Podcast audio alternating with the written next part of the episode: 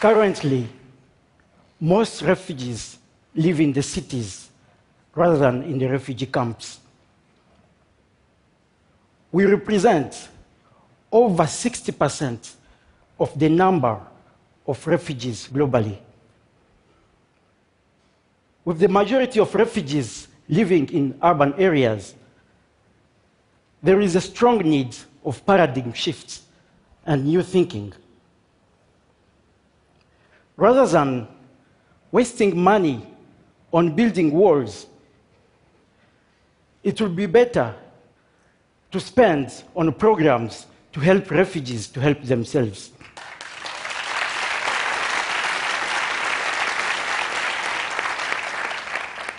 We always have to leave behind all our possessions, but not our skills and knowledge. If allowed to live a productive life, refugees can help themselves and contribute to the development of the host country. I was born in a city called Bukavu, South Kivu, in the Democratic Republic of Congo. I am a fifth born in a family of 12 children. My father, a mechanic by profession, worked very hard to send me to school. Just like other young people, I had a lot of plans and dreams. I wanted to complete my studies, get a nice job, marry, and have my own children, and support my family.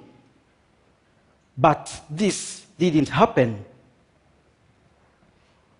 War in my homeland forced me to flee to Uganda in 2008, nine years ago.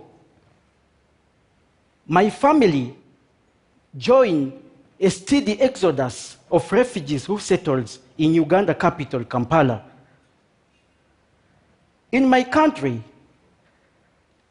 I lived already in the city, and we felt Kampala was much better than a refugee camp.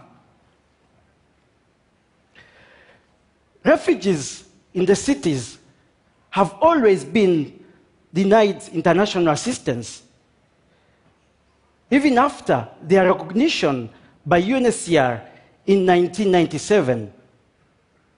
In addition to the poverty problem we were confronted with as the local urban poor, we were facing challenges due to our refugee status, such as language barrier.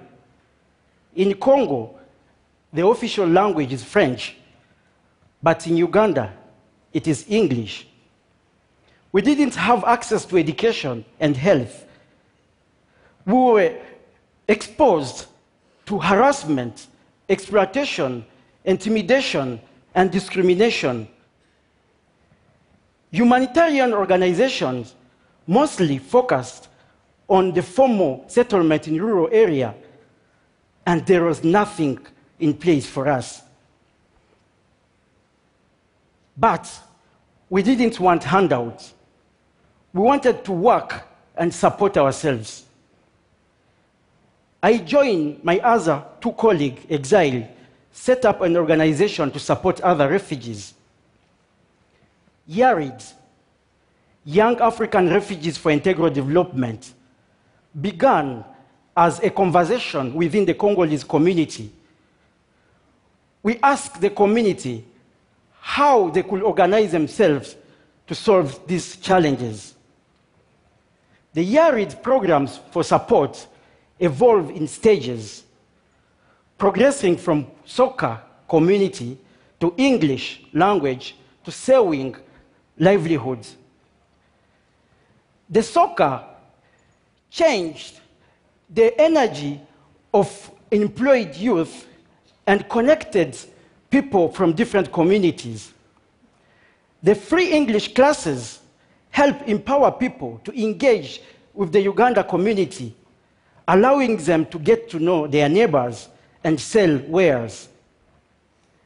Vocational training program offered livelihood skills with them important opportunities for economic self reliance. We've seen so many families become self sustaining.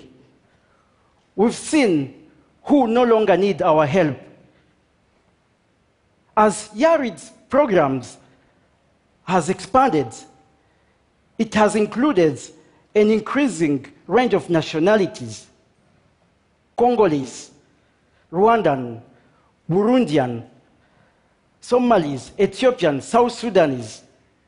Today, YARID has supported over 3,000 refugees across Kampala and continue supporting more. Refugees want empowerment, not handouts. We know our community better than anyone. We understand the challenges and the opportunities we face to become self reliant.